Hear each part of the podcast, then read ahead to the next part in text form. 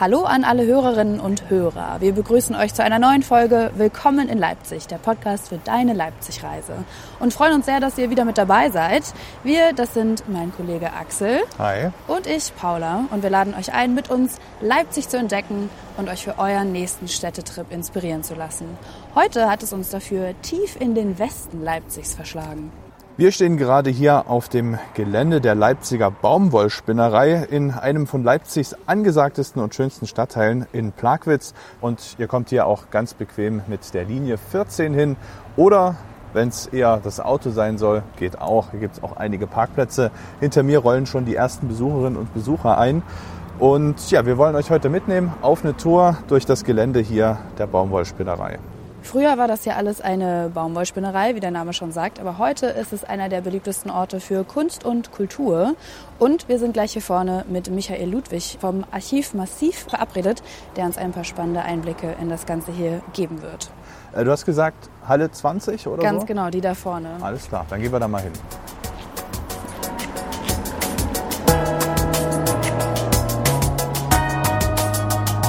Willkommen in Leipzig, der Podcast für deine Leipzig-Reise.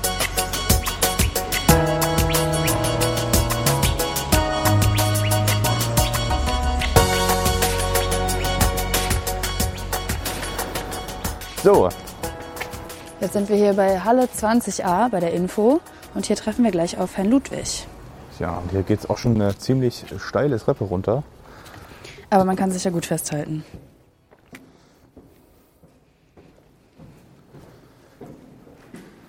Hallo. Hallo. Guten Morgen. Hallo, guten Morgen. Ich bin Michael. Danke, dass Sie sich die Zeit heute nehmen. Sehr gerne. Wo genau sind wir denn hier gerade? Also wir sind jetzt im Spinnereiarchiv Massiv oder einfacher die Info. Also sozusagen ist das die erste oder sollte die erste Anlaufstelle sein für die Besucher, die hier in die Spinnerei kommen. Hier gibt es Informationsmaterial. Wir sind selber auch eine Galerie für die Künstler vor Ort, also von der Spinnerei und haben auch eine kleine Dauerausstellung halt zur Geschichte der Baumwollspinnerei Leipzig-Lindenau. Archiv massiv, was, was, was ist denn das genau? Was muss ich mir da vorstellen darunter? Das ist so eine Wortschöpfung, nicht? Also äh, Archiv bezieht sich halt auf unser kleines Archiv äh, oder kleine Dauerstellung, kleines Museum, wo man, also das ist der einzige Ort hier in der Spinnerei, wo man noch anhand von Fotos hauptsächlich was über die Geschichte der Baumwollspinnerei erfahren kann. Und massiv bezieht sich auf diese massive Bauweise dieser Spinnerei. Nicht, Sie sehen es ja, wir haben diese doppelten Ziegelmauern und diese doppelten gusseisernen Fenster. Das ist eben auch ein ganz wichtiger Grund, warum es die Spinnerei überhaupt noch so steht, eben weil sie so massiv ist. Und Sie haben schon gesagt, ähm, es war mal eine Baumwollspinnerei. Wir kommen bestimmt auch noch ein bisschen zu der Geschichte des ganzen Geländes hier, ne? Genau, sehr gerne. Es war sogar eine der größten Baumwollspinnereien auf dem europäischen Festland. Und wenn man hier reinkommt, dann sieht man schon überall äh, Bilder und Kunstwerke. Was können Sie uns denn über diese Kunstwerke erzählen? Na, wir haben hier äh, eine Galerie, die Künstlerinnen ausstellt, die ihr Atelier in der Spinnerei haben und eben keine Galerievertretung vor Ort. Wir haben ja in der gesamten Spinnerei 13 Galerien, also die Künstlerinnen ohne Galerie, aber Mieter hier in der Spinnerei haben hier die Möglichkeit, ihre Arbeit zu zeigen. Das ist also so ein Schaufenster in die Ateliers. Die Ausstellungen wechseln aber auch wie in jeder anderen kommerziellen Galerie so nach zwei Monaten. Also wir haben keine Dauerausstellung jetzt mit einem Künstler. Ich wollte schon sagen, ich bin hier auch schon mal gewesen und äh, entdecke viel, viel Neues in dem ersten Raum hier schon. Genau. Soweit zu unserer Ausstellung. Also das ist ein, also ein Teil des Archivs Massivs. Nicht? Und der Hauptteil ist natürlich hier die Information für Besucher und die Organisation für Führungen. Ja? Das ist also, was ganz viel passiert, dass hier Führungen losgehen, dass Leute spontan kom- kommen können an Freitag und Samstag oder dass Gruppenführung organisiert wird. Weil das Interesse an der Spinnerei ist äh, weiterhin sehr, sehr groß. Und diese Führungen machen auch Sie, ne? Also das ist so Ihr Job Also hier. mein Team und ich, Ja. genau. Also mein Job ist hau hauptsächlich die zu organisieren und dann zu delegieren, aber ich mache natürlich auch viele Führung selber. Alles klar. Dann würde ich sagen, gehen wir doch einmal auf eine dieser Touren und schauen uns das Gelände ein bisschen an, oder? Genau, also diese Tour äh, läuft sozusagen bauhistorisch ab. Nicht? Wir wandern das Gelände so ab, wie es entstanden ist, von 1884 bis 1909 mit vier Hauptspinnereien. Wir sind nämlich gerade in der ersten Spinnerei, hier geht's los. Und dann gehen wir einfach mal kurz in äh, unsere kleine geschichtliche Ausstellung. Und da erzähle ich den Leuten immer, wo die Baumwolle herkam. Und dann laufen wir mal hinten bis zur letzten Spinnerei. Das klingt sehr gut. Sehr gern, ja, machen wir das. Dann folgen Sie mir.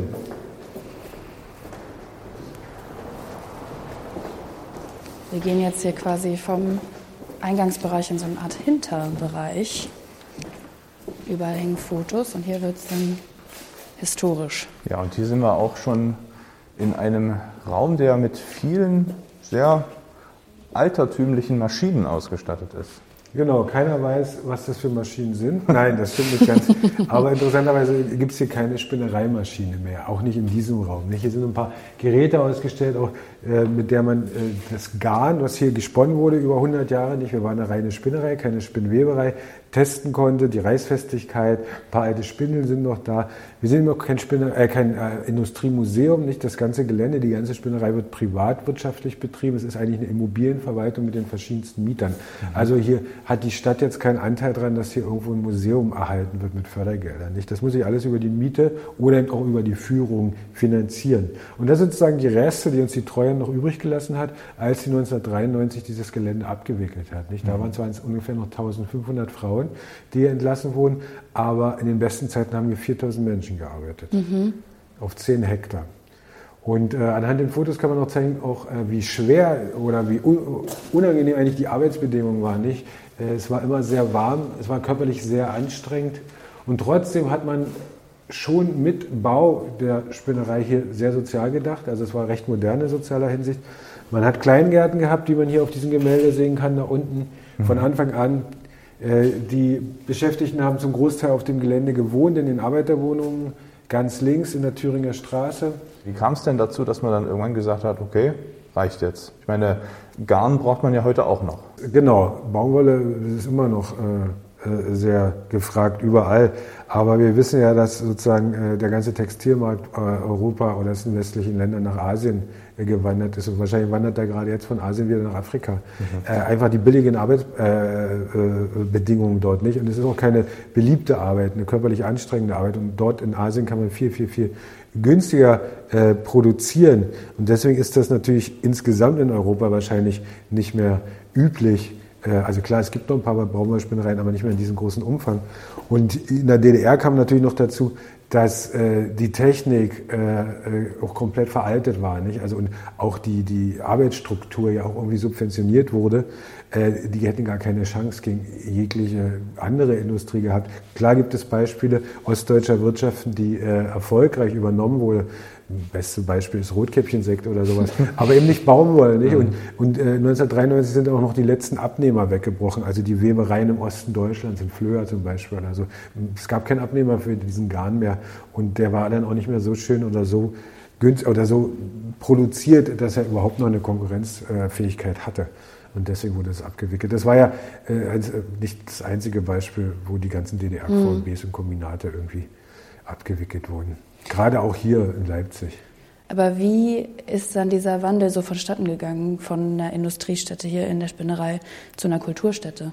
Hier zum Beispiel in der Spinnerei äh, hatte man, hat man und woanders natürlich auch die Künstlerinnen und Kreativen und Künstler auch genutzt, um diesen Leerstand zu besiedeln, um zu erhalten, nicht?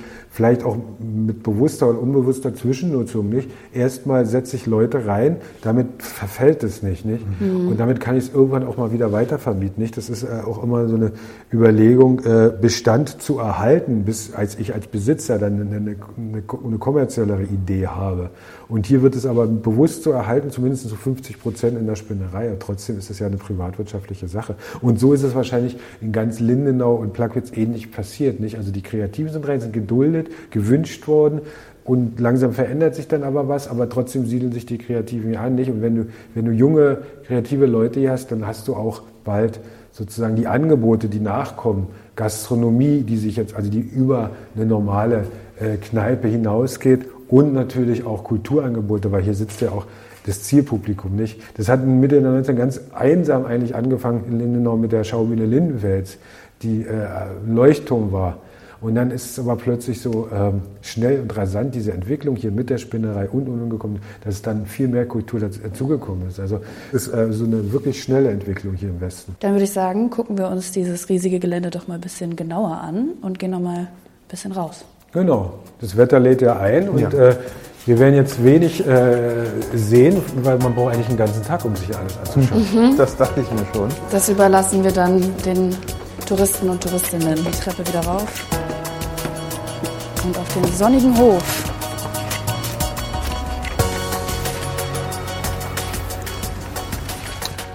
Also jetzt stehen wir vor der ersten Spinnerei und wir werden jetzt mal sozusagen in diese Richtung laufen, so wie die Spinnerei entstanden und gebaut wurde, bis 1909. Und ähm, man hat es auf diesem Gemälde gesehen, die Spinnerei sieht von außen noch fast genauso aus, dank dieser Art der Bebauung, also dieser stabilen, nachhaltigen Bauweise.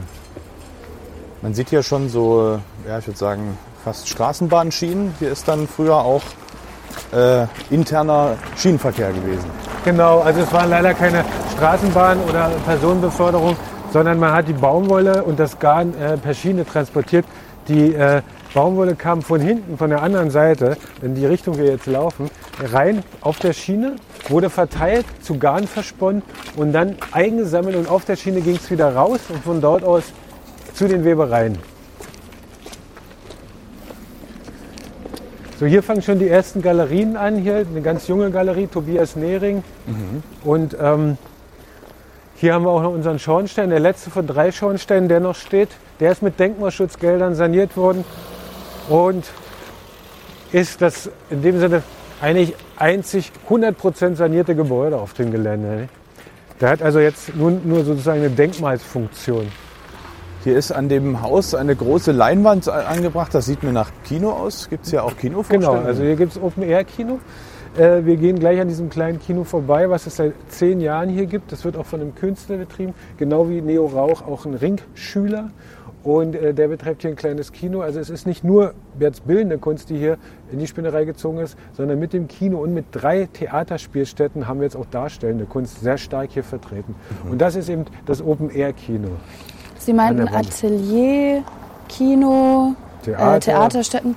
Man sieht sogar so ein bisschen gastronomische Betriebe. Genau. Was gibt es denn hier generell alles so zu entdecken? Die 13 Galerien hatte ich schon erwähnt. Man kann hier bei Bösner äh, als Künstlerin, Künstler unheimlich gut einkaufen. Das ist ganz wichtig. Auch 2005 eröffnet so ein großer Kunstbedarf, der hier eine große Halle gemietet hat.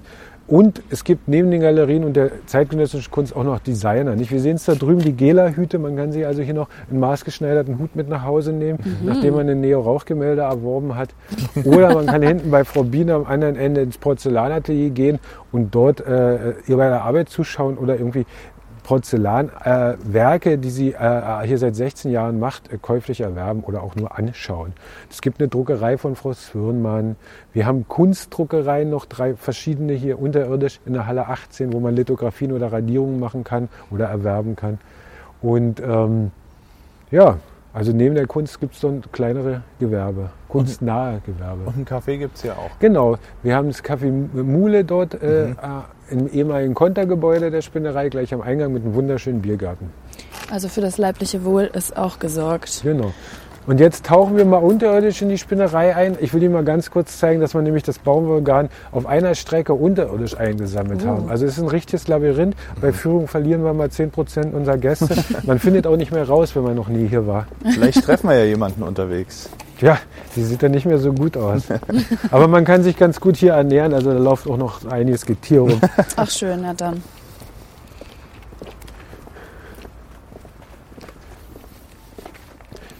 Kann ich denn äh, als Besucher hier auch selbst aktiv werden? Gibt es äh, Workshops? Kann ich äh, mittöpfern oder so? Geht das? Das geht, geht zum Teil. Also die verschiedenen Mieter bieten sowas an. Zum Beispiel der Kunstbedarf Bösner mhm. hat einen extra Workshop-Raum und hat ein ziemlich äh, umfangreiches Programm, was äh, Kunst angeht. Mhm. Also da kann man das machen. Zum Beispiel oh, die Halle 14 bietet Kurse an.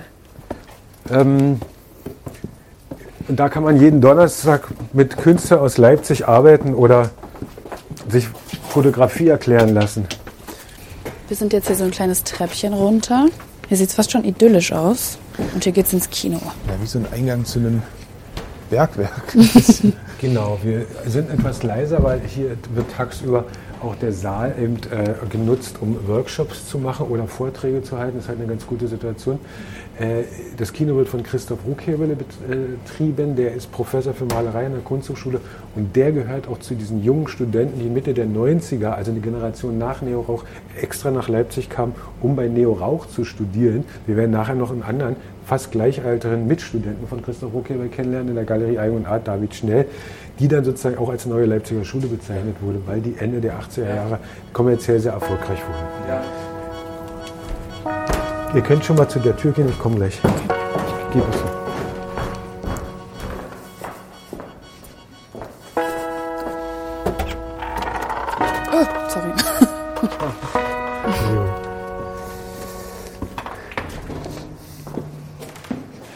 Also ähm, während der normalen Tour gehe ich dann nochmal gern durchs Kino, weil Ja. die Tapete hat der Ruckhebel selber gedruckt, Linolschnitt. Wir gehen nämlich jetzt gleich an drei Kunstdruckereien vorbei. Was für Filme laufen denn in dem Kino? Ja, das ist so ein, äh, also es ist eigentlich das bestversteckteste Kino Leipzigs. Ja. Aber es ist trotzdem ein Arthouse-Kino, also ähnlich wie die anderen Arthouse-Kino in Leipzig, wie Prager Frühling, also eher anspruchsvollere Kinoarbeiten. Äh. Aber das ist vielleicht unsere Besonderheit, weil gerade Herr Ruckheberl auch ein großer Freund des Genre-Kino ist. Wir haben die regelmäßige Horror, das regelmäßige Horror-Doppel mit Ralf Donis im Programm jetzt seit zehn Jahren. Und wir zeigen auch viel analoge Filme, also 435 Millimeter. Also was für Kenner und Genau, Kennerinnen. für, wenn, ja, für die kleine Gruppe, die es noch gibt. Ja. Also so richtig Filme jetzt hier, die sind leider jetzt nicht, äh, man kann die auch besuchen, aber es ist jetzt gerade keiner da. Hier ist die Lithografie, also der Steindruck, die Radierung, das ist der Tiefdruck auf der Kupferplatte. Und hinter der Tür dort befindet sich der Hochdruck von Herrn Simon. Dort wurde auch noch die Tapete gedruckt, die man im Kino sehen kann, der Linoschnitt. Wir laufen jetzt hier durch den Keller. Wie wurde der denn früher genutzt? Das war hauptsächlich Lager und wir sind jetzt aber gleich an dieser Versorgungsstrecke, nicht die alle Spinnereien miteinander verbindet. Man kann hier also auf fast einem Kilometer unterirdisch die Spinnereien besuchen. Krass, ist auf jeden Fall Das hier auf den- riesig. Auf den Original-Schwerlastkacheln aus Metall, die hier 1910 draufkommen. Wir können, wir können also zurück zur ersten Spinnerei laufen und bis zur letzten und dann noch einmal quer rüber. Guten Tag, Michael. Das machen wir jetzt aber nicht. Wir verlassen jetzt die zweite Spinnerei wieder, damit wir mal wieder Luft holen können.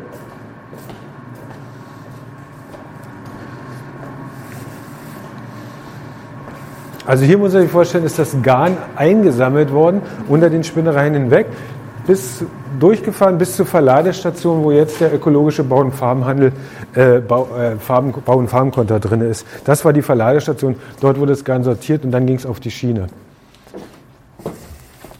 Rechts sieht man noch auch die aufwendig mit Denkmalschutzgeldern sanierte Fassade der Halle 18, der zweiten Spinnerei. Also das ist ja noch der Originalzustand, nicht?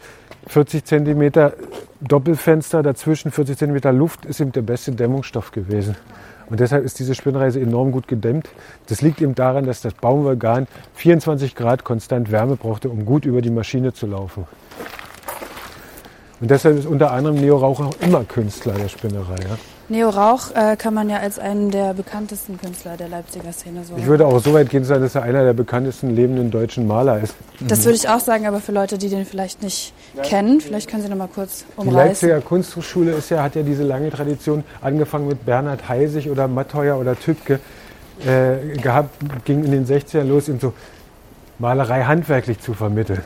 Und das haben die dann eben mit dem Professor Arne Rink noch über die Wende hinaus erhalten. Und das ist eben, was die Leipzig-Kunst ausmacht. Nicht Leipzig so als weniger eine Stadt der Avantgarde, sondern eher so der klassischen Kunst, auch in der Musik mit Bach und Wagner, eben auch in der Kunst dann eben dieses handwerkliche, gegenständliche, figürliche. Und das hat aber Ende der 90er Jahre bei Sammlern so einen Nerv getroffen. Gerade auch bei amerikanischen Sammlern, die diese sehr gute handwerkliche ähm, so geschätzt haben. Und deswegen gab es plötzlich so ein weltweites großes Interesse, auch ein sehr großer kommerzieller Erfolg. Und Neo Rauch, dessen Gemälde jetzt auch so fast eine Million Euro kosten, ist eben diese Ikone dieser neuen Leipziger Schule, was äh, die Künstler gar nicht so sehr mögen, diesen Begriff, das ist eine journalistische Erfindung, nicht? Also die malen ja doch irgendwie alle, alle irgendwie anders. Die verbindet eben äh, das Studium hier in Leipzig und auch zum Teil der große, große Erfolg und auch wirtschaftlicher Erfolg. Und da ist natürlich Nero auch mit Abstand der bekannteste. Aber es gibt auch Leute wie Michael Triegel oder Matthias Weischer oder David Schnell, nicht, die immer da mit genannt werden. Das hat Leipzig auch ein bisschen auf der Landkarte, eigentlich doch eine recht provinzielle Stadt, nicht? Auf der Landkarte der Kunst auch, auch in Amerika sehr bekannt gemacht. Gibt es denn die Möglichkeit, dann auch äh, von Neo Rauch hier was ausgestellt zu sehen? Alle, ich würde mal sagen, so alle sechs bis sieben Jahre äh, sieht man eine Einzelausstellung in seiner Galerie der Eigen und Art. Aber es gibt keine Dauerausstellung. Nicht? Das sind ja Galerien, die verkaufen und hier wechseln die Ausstellungen. Die Frage kommt aber oft, weil der Name Neo Rauch so verbunden ist nicht und weil er hier arbeitet. Wir verraten natürlich nicht, wo er arbeitet. Ja. Und äh, die Galerie Eigen und Art kann man natürlich besuchen. Das ist die Galerie von Judy Lübke, die im eng verbunden ist mit Neo Rauch, auch verantwortlich für den Erfolg auf dem internationalen Markt. Aber es ist nicht so, dass wir hier ständig irgendwas von ihm zeigen können. Da müsste man schon ins Museum der Bildenden Künste. Wir werden aber trotzdem in, äh, jetzt mal in die Galerie Eigenart reinschauen. Die Gerne. ehemaligen Kesselhäuser der Spinnerei, weil es nämlich die wichtigste Galerie ist. Und äh, die zeigt eben mit David Schnell gerade auch einen sehr bekannten, sehr erfolgreichen Ringschüler, der unter anderem auch ein Fenster für die Thomaskirche gestaltet hat. Ah, alles klar. Übrigens, wenn ihr hier mit dem Fahrrad unterwegs seid, passt auf die Gleise auf, weil ich bin hier schon mal hingefallen. Hier, fallen ständig Leute hin. Es stehen vorne Schilder, bitte absteigen. Ja, Aber das das, ist nicht eine gemacht. super Stelle und vorne ist ein Klassiker. Ich weiß ganz genau, wenn jemand da umfällt. Ja, ich bin genau hier hingefallen. Bei Halle 12. Ui, Das ist sozusagen die Taufe in der Spinnerei. Ja, Am besten ist, wenn so ein leichter Schnee drüber liegt. Also hier ist ja aber auch wirklich äh, reges Treiben. Also wir sind vormittags hier und hier ist alles voll. Hier fahren Leute, hier kommen Leute, gehen Leute. Ja, der besucherstärkste Tag ist allerdings der Samstag, nicht? Das ist ja, es kommen viele Leute, aber jetzt auch nicht so viele, nicht? Das ist ja auch eine bestimmte Gruppe, die hier, also eine Kunst interessiert ist. Das ist nie so ein Massenauflauf. Ja. Das, man muss ja auch so ein bisschen die Balance halten, nicht, dass die Künstler hier bleiben. Wenn es dann doch Klar. irgendwann Menschenzoo wird, dann äh, verlieren wir bald Neo Rauch oder so. wem würden Sie einen Besuch hier denn besonders empfehlen? Leuten mit ganz viel Geld. Leuten, die unbedingt ihr ganz vieles Geld. Nein, natürlich sind es Leute, die Kunst schätzen. Das ist ja unglaublich. Und vielleicht äh, die Kunst und äh, Industriearchitektur, gut erhaltene Industrie, also Geschichte verbunden mit Kunst. Ja? Also äh, selbst wenn man jetzt irgendwie schon genug Kunst gesehen hat, kann man sich doch hier an so einem Tag wie heute bei diesem schönen Wetter einfach hinsetzen und mal Leute gucken. Das macht auch Spaß. Aber es ist natürlich ein Ort für kunstinteressierte Leute. So, jetzt mal kurz einen äh, Sprung in die Eigen und Art. Ehemalige Kesselhäuser, also hier standen die Kessel, die am Anfang den Dampf für die Dampfmaschinen produziert haben. Okay.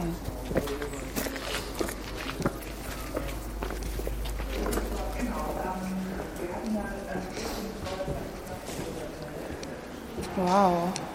Hier wird der Kunst richtig Platz gelassen. So ein riesiger weißer Raum. Also hier sieht man auch äh, ganz typisch für David Schnell diese eher geometrischen Landschaften mit äh, dem einen Perspektivpunkt, worauf alles hinausläuft. Auch ein paar ungewöhnliche Draufsichten sind in der Ausstellung zu sehen. Also wie gesagt, auch ein Ringschüler, der hier äh, aus Bergisch Gladbach Mitte der 90er nach Leipzig gekommen ist, um bei Ring zu studieren. Also auch jemand, der sich sehr für Druckgrafik interessiert. Das sieht man auch an den anderen Arbeiten, wo man auch Drucke sieht. Hier äh, nach fünf Jahren mal wieder eine Ausstellung in der Eigen und Art. Also die Eigen und Art gibt es ja auch noch in Berlin, den kleineren Standort, aber hier ging alles los mit Julie Lübcke, mit der Eigen und Art. Wie läuft denn das, wenn ich jetzt hierher komme? Zahle ich hier Eintritt oder ist das alles immer offen für alle? Das ist immer offen für alle, die Galerien. Das ist immer kostenlos, die Galerien. Eine kleine Ausnahme ist die Halle 14. Das ist ein gemeinnütziges Kunstzentrum. Die verkaufen eben keine Kunst. Die nehmen für ihre große, große Ausstellungshalle etwas Eintritt. Ansonsten ist hier alles kostenlos. Auch die Führungen, von Die vorhin nicht. Die Führungen sind äh, die einzige Möglichkeit, hier auch noch ein bisschen Geld zu bekommen, damit mein Arbeitsplatz gesichert ist. Aber umso mehr noch ein Grund hierher zu kommen, weil Ja. zu verlieren gibt es nichts, nur äh, schöne Dinge zu betrachten. Das Genau, also man kann, man muss keine Führung machen, man kann eine Führung machen. Viele nutzen das als Einstieg, um dann den ganzen äh, Rest des Tages hier selbstständig zu verbringen. Wir sind ja jetzt an, quasi an der letzten Halle der Spinnerei angelangt. Und wie Sie schon gesagt haben, es gibt hier noch einiges zu entdecken. Axel, wie sieht es aus bei dir? Wollen wir uns noch ein bisschen umgucken? Ja, ich glaube, wir haben ja jetzt einen großen Überblick bekommen. Einmal den Schnelldurchlauf, wissen jetzt, wo wir überall noch mal in Ruhe hin können. Deswegen vielen Dank für diesen Überblick schon mal und wir machen uns dann jetzt äh, alleine noch mal auf den Weg, oder? Sehr gern. Also wie gesagt, ich konnte jetzt nur einen kurzen Einblick geben. Nicht? Das ist wirklich eine Fülle. Ja, aber es war schon mal sehr eindrücklich. Vielen Dank für Ihre Zeit. Und vielen Dank an euch. Danke.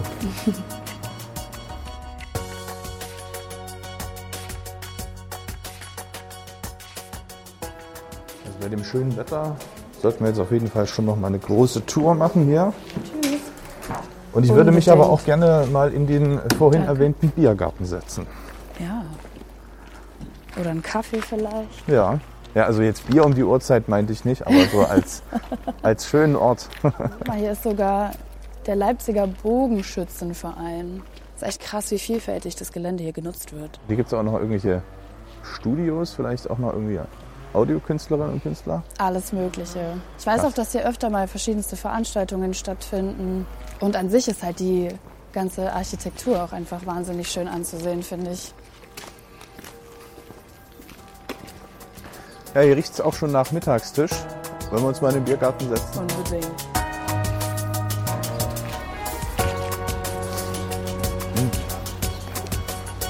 Ah, hier ist noch was frei, dann lass doch hier schnell sitzen. Ja, klar.